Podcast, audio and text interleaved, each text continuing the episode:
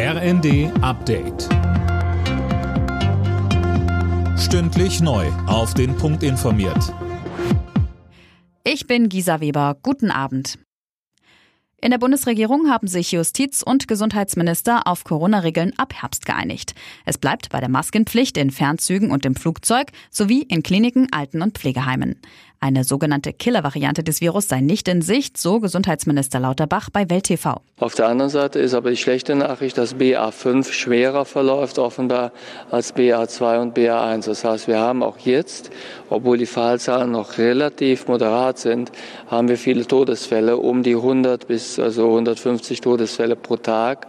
Das ist keine Kleinigkeit, eigentlich zu viel und das zeigt, dass wir im Winter schnell reagieren müssen. China hat die deutsche Botschafterin in Peking einbestellt.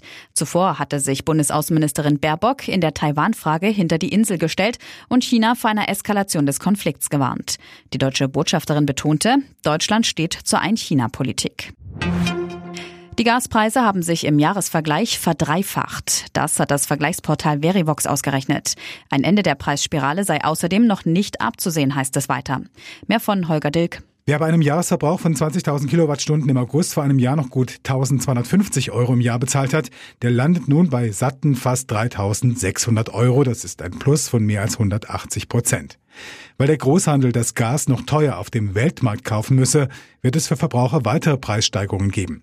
Dazu kommen die von der Bundesregierung geplante Gasumlage. Mehr kosten dann noch einmal bis Jahresende bis fast 1.200 Euro.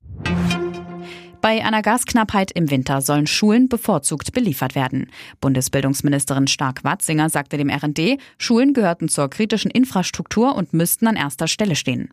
Die FDP-Politikerin reagiert auf Ankündigungen einzelner Kommunen und Landkreise, in Schulen die Raumtemperaturen zu senken und das Warmwasser abzustellen. Alle Nachrichten auf rnd.de